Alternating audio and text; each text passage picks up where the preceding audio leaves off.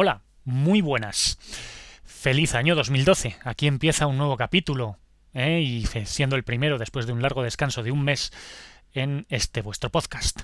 Y como no, lo voy a empezar con una eh, anécdota que en realidad van a ser varias. Todas ellas vienen de parte de mi amigo y colega de trabajo Máximo Grassi un personaje que no para de decirme que a ver por qué no le saco en el podcast, así que no para de decirme anécdotas a ver si saco alguna. Así que voy a contar varias, ¿cómo no?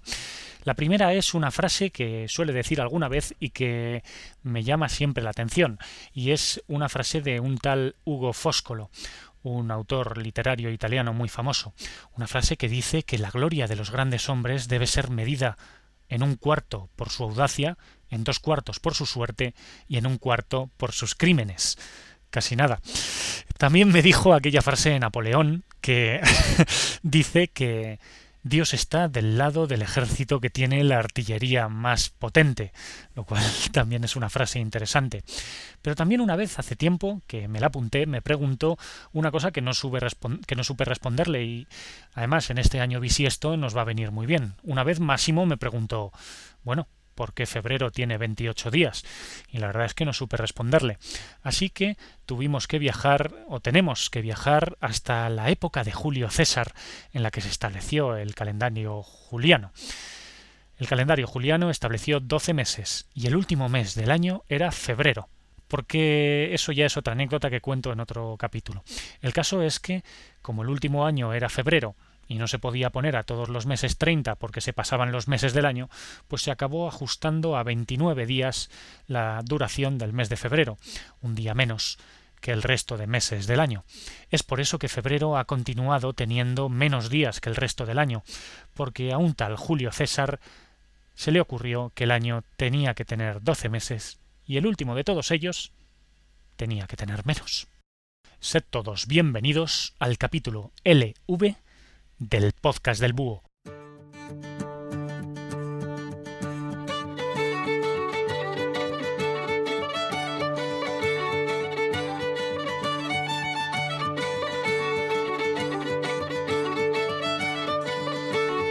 El que hoy conocemos como gran imperio de la actualidad, los Estados Unidos de América, tuvieron un tormentoso origen en trece primigenias colonias británicas que libraron una guerra tanto ideológica como militar, contra el imperio británico, y que fueron un auténtico experimento llevado a cabo, ya que pusieron en práctica unas ideas políticas que hasta aquel momento nunca jamás se habían llevado a cabo.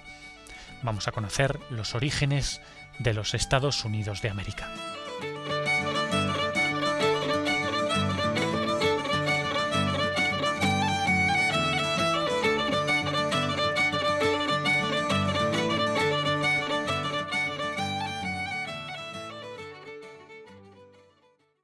La independencia de los Estados Unidos de América es un proceso que se fraguó más o menos a finales del siglo XVIII, más o menos entre 1763 y 1789, año en que es elegido el primer presidente de los Estados Unidos.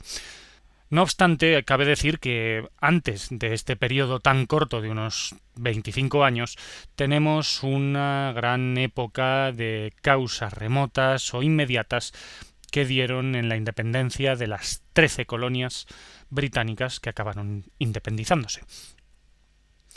Delaware, Pensilvania, New Jersey, Georgia, Connecticut, Massachusetts, Maryland, South Carolina, New Hampshire, Virginia, New York, North Carolina y Rhode Island son los nombres de las trece colonias que en esta segunda mitad del siglo XVIII se habían establecido en esa costa este de los futuros Estados Unidos. Al principio de toda la historia siempre hay unas causas, y las causas fundamentales de la independencia de los Estados Unidos, por lo menos las más remotas, fueron tres. La primera, estas trece colonias eran pobres desde el punto de vista de Londres. La segunda, estas trece colonias estaban muy poco pobladas. Y la tercera, estas trece colonias estaban muy lejos. Si no hubiese sido por estas tres causas, la independencia de los Estados Unidos nunca se hubiese llevado a cabo. Y es que estas colonias eran pobres, pero desde el punto de vista mercantilista. No tenían ni oro ni plata, con lo cual tenían poco interés para la metrópoli londinense. Segundo, estaban poco pobladas, pero a cambio, además de estar poco pobladas, eran muy, muy extensas en territorio, con lo cual cualquier hombre libre que podía llegar allí no se convertía automáticamente en un asalariado, sino que podía coger un trozo de tierra y llevarla a todas las cotas de prosperidad de la que fuese capaz, lo cual creó una gran cantidad de gente terrateniente.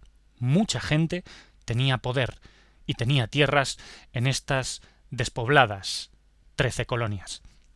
Y por último, como ya os he dicho, estaba muy lejos de Londres, lo cual le dio bastante independencia a estas trece colonias para que se librasen ellas mismas sus propios asuntos.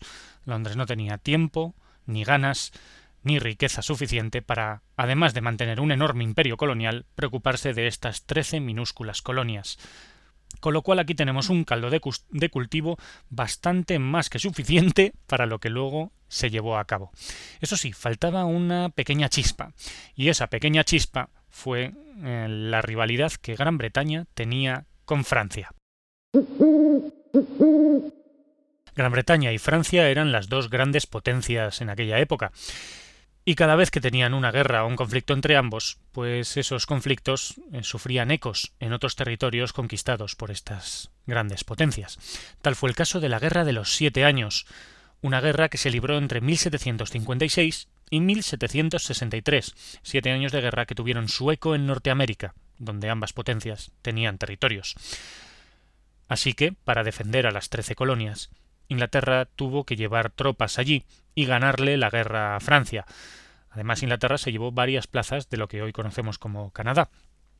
Pero una vez terminada esta guerra, a Inglaterra se le ocurrió una buena idea, y era que las propias trece colonias pagasen lo que había costado la guerra. Así que se empezaron a emitir una serie de impuestos sobre las trece colonias, impuestos sobre el comercio. Además, la única fuente de riqueza, claro, que tenían las trece colonias. No les hizo mucha gracia, como podéis imaginar, y esto hizo que empezasen a darse los primeros congresos, las primeras reuniones entre las trece colonias para intentar evitar o para intentar unirse contra estos gravámenes que la corona británica les imponía desde Londres. Así pues, llegamos al año 1773, en la cual se dio el motín del té en Boston.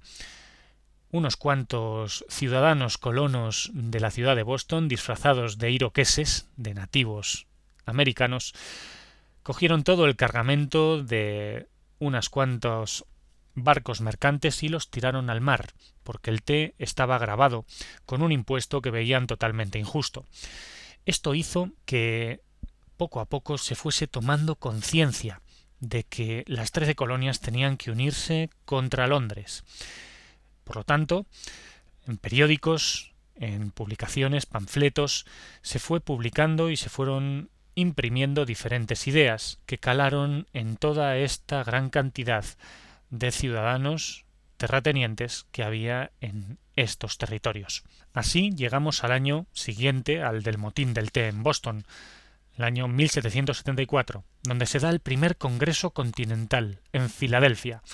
Trece estados se reúnen y redactan la Declaración de Derechos, en la cual defienden sus propios intereses comerciales y suspenden unilateralmente el comercio con Gran Bretaña.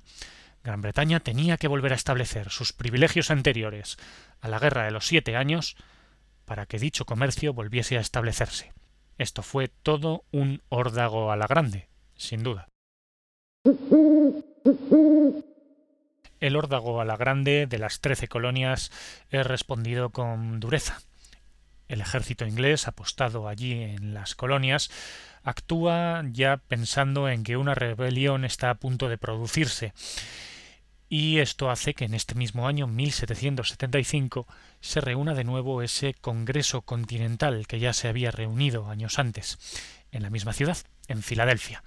Este Congreso Continental hace que representantes de las trece colonias debatan la manera de defenderse de los ingleses y establezcan la creación de un nuevo ejército colonial, un nuevo ejército que tenía que tener un comandante en jefe, un general que lo organizase, así que buscaron a alguien que tuviese experiencia militar y que pudiese llevarles a una hipotética victoria.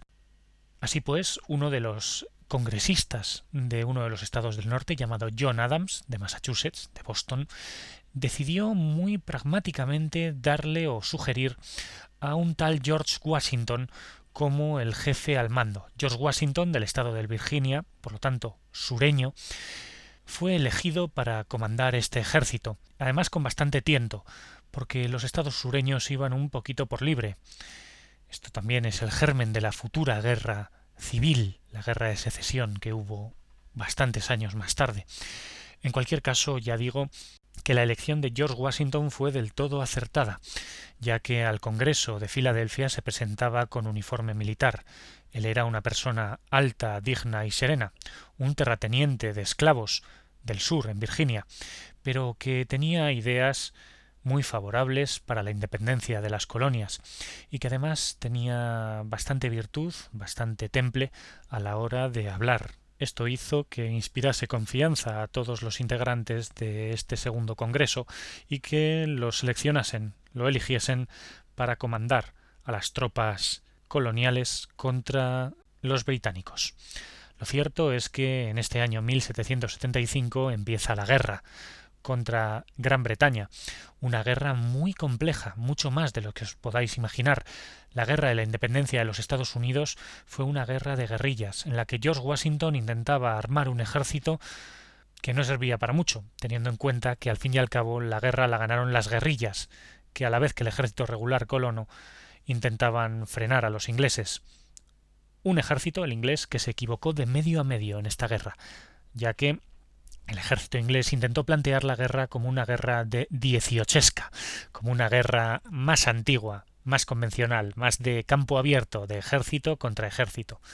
Cuantísimas veces en la historia hemos visto un ejército superior ser derrotado por una guerra de guerrillas. Cuantísimas veces. Y esta fue una vez más, en la que el ejército de Gran Bretaña fue derrotado por esa especie de milicia inconexa George Washington tuvo que hacer movimientos constantemente defensivos. Había milicias que iban un poquito a su bola y había un ejército regular muy mal pertrechado que apenas podía hacer frente a los británicos. Por lo tanto, vemos que George Washington fue derrotado muchísimas ocasiones antes de que la guerra se decantase a su favor, en la batalla de Saratoga, una batalla que llamó la atención de Francia, el enemigo natural de Inglaterra en esta época, y también a España, que tenía bastantes, bastantes intereses contra Inglaterra. Así que, a partir de la batalla de Saratoga, en octubre de 1777, Francia y España entran en la contienda ayudando a las colonias norteamericanas y brindándoles el apoyo decisivo que les haría ganar la guerra en el año 1781 año en el que los británicos deponen las armas y son hechos prisioneros 7.200 soldados ingleses. Hay que decir que hasta dos años después, 1783, no se firma la paz en Versalles, una paz muy favorable para los franceses y españoles, que habían reconquistado Menorca, aunque no pudieron hacer lo mismo con Gibraltar. Francia se aseguraba una serie de prerrogativas y de contactos con las nuevas colonias ya independizadas, y las colonias, efectivamente, obtenían la independencia. Pero mientras esta guerra se llevaba a cabo, una auténtica guerra caótica, inconexa y muy compleja, los políticos colonos norteamericanos no se quedaron de brazos cruzados. Precisamente los Estados Unidos de América nacieron durante el transcurso de esta guerra en interminables reuniones políticas que fueron tan importantes como la guerra en sí. Mientras George Washington hacía lo que podía durante la Guerra de la Independencia y se aprovechaba de su gran conocimiento del terreno y de la confianza y soberbia del ejército inglés, en los pasillos de la política se estaba fraguando una nueva nación, la que todos conocemos como los Estados Unidos de América. Una nueva nación que era todo un experimento arriesgado, ya que intentaron crear un nuevo sistema político que se apoyaba en las ideas de los filósofos del siglo XVII y XVIII. Estamos hablando de filósofos como John Locke, sobre todo, que promulgaban la división de poderes. Así pues, el 4 de julio de 1776, un tal Thomas Jefferson había redactado la Declaración de Independencia de los Estados Unidos de América. Thomas Jefferson hablaba de que todo ser humano tiene derecho a la vida, a la libertad y a la búsqueda de la felicidad. Algo que podía sonar muy poético, algo que podía sonar muy extraño, que tenía poco que ver con una declaración de la independencia de trece colonias, ya que parecía que era algo universal.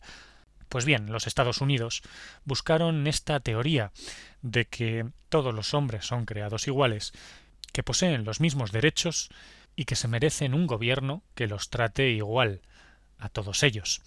Como siempre ya sabéis es la teoría, pero esta teoría se plasma en práctica en esta ocasión, esto es lo importante realmente de la independencia de los Estados Unidos, más allá de las escaramuzas militares, más allá de cualquier proceso económico.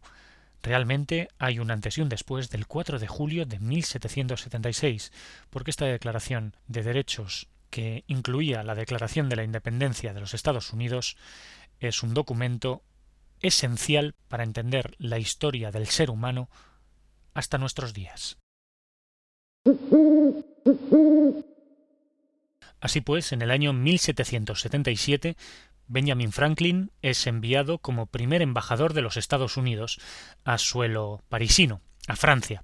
Allí, como embajador de los Estados Unidos, eh, y también como primer jefe del servicio secreto de los Estados Unidos, es enviado para recabar apoyos para la guerra que George Washington estaba librando.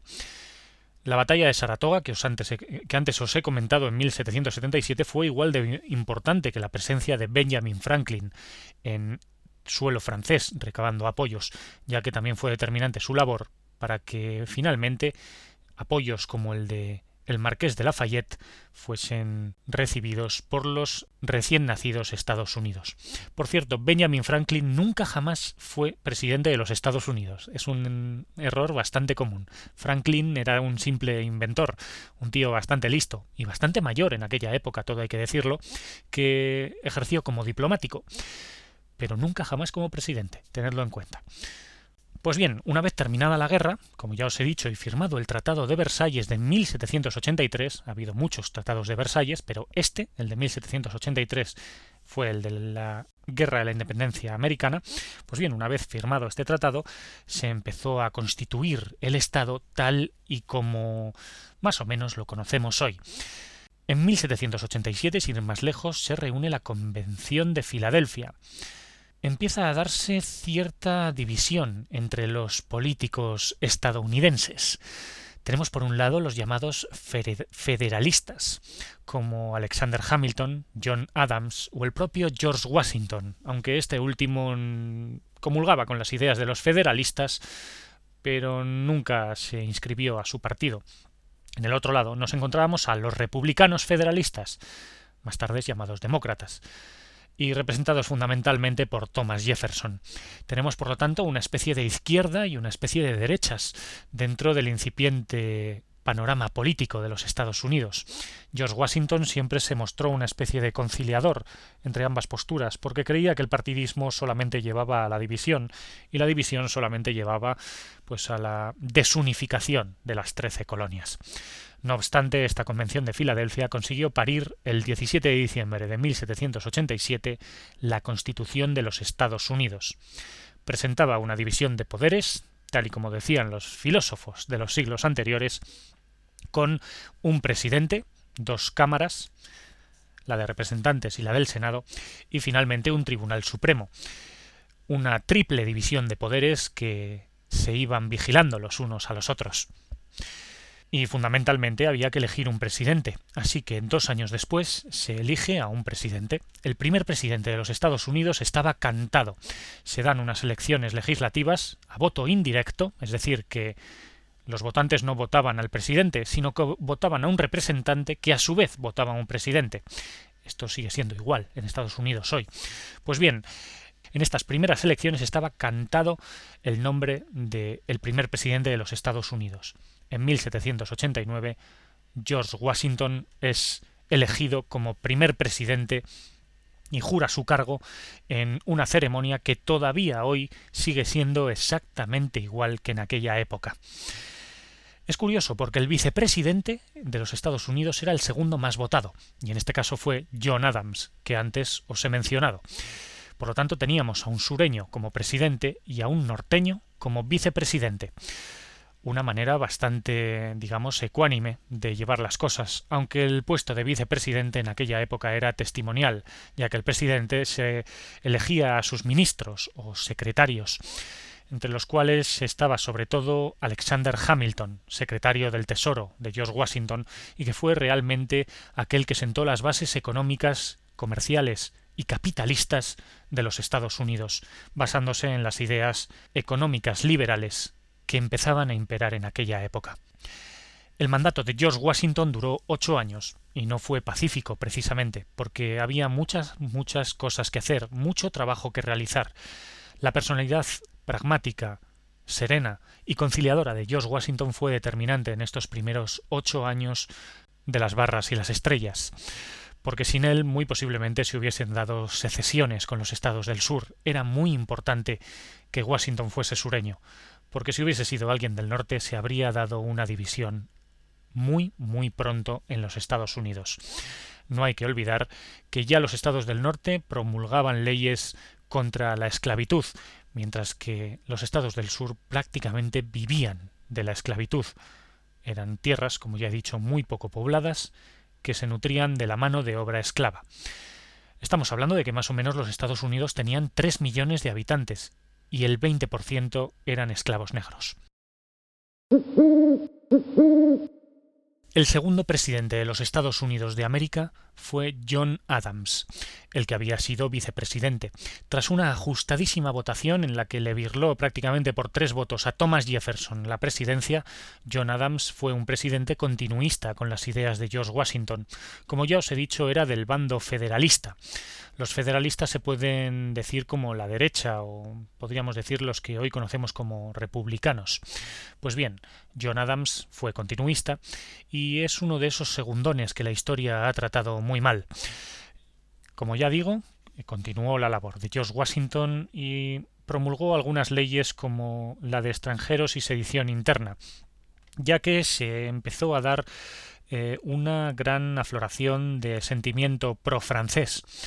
Eh, porque en esta misma época la Revolución Francesa había estallado. Estamos en el año 1797 y todo el proceso revolucionario francés estaba inundando Europa.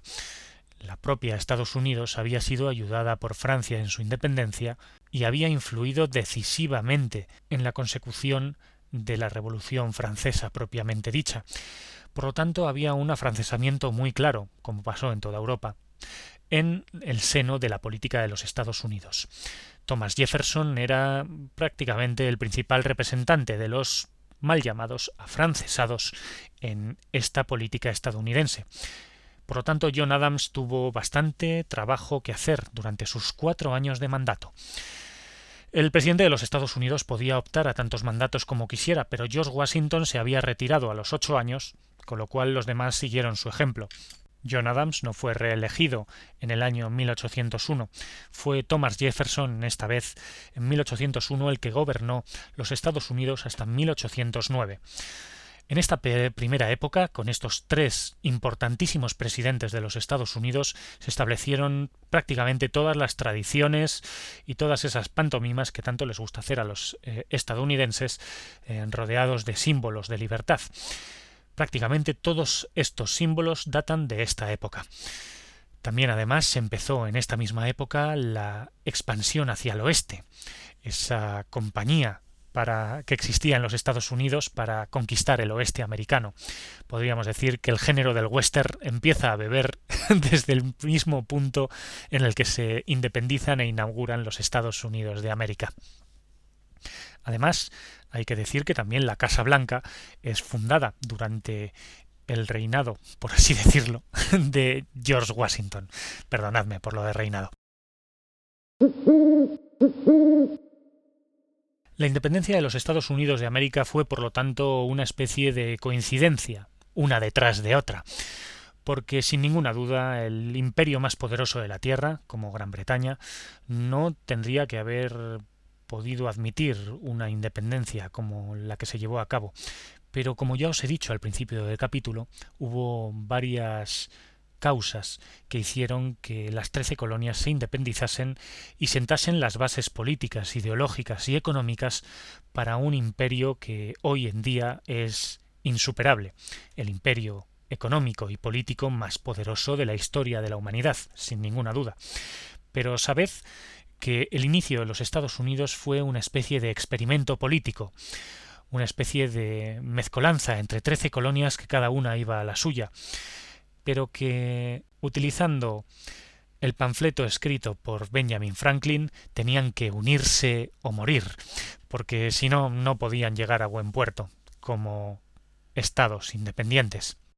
En cualquier caso, es encomiable ver cómo una nación tan joven como los Estados Unidos se llenó de símbolos nacionales apenas eh, siendo recién nacida.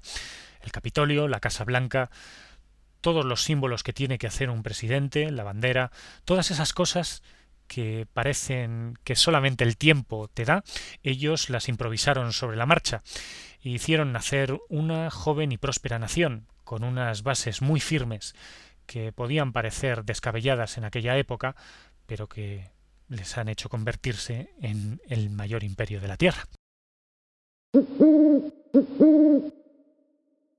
Si queréis saber algo, más sobre este interesante tema, sobre este origen de los Estados Unidos, os recomiendo ver una serie de siete capítulos que hace un par de años el canal HBO realizó para la televisión estadounidense y que podéis comprar en DVD o Blu-ray.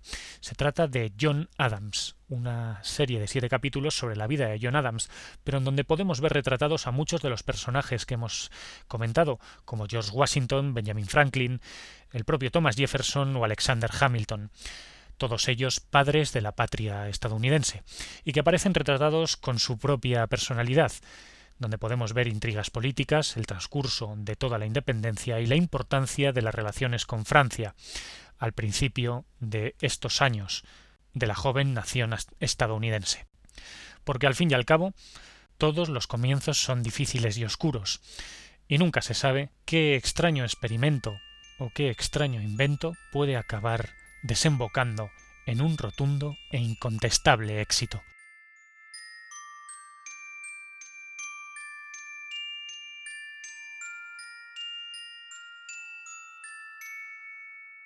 Espero que os haya gustado este podcast. Lo he hecho deliberadamente breve porque es un tema extremadamente largo, del que se podía hablar y hablar y hablar, pero la premisa de este podcast es la brevedad, así que os animo a que busquéis más allá, a que indaguéis más sobre personajes como Washington, Adams o Jefferson y que tengáis la amabilidad de corresponderme con vuestros comentarios, cosa que podéis hacer en el correo electrónico de este podcast, el podcastdelbúho.gmail.com o bien en la página web, elpodcastdelbúho.com.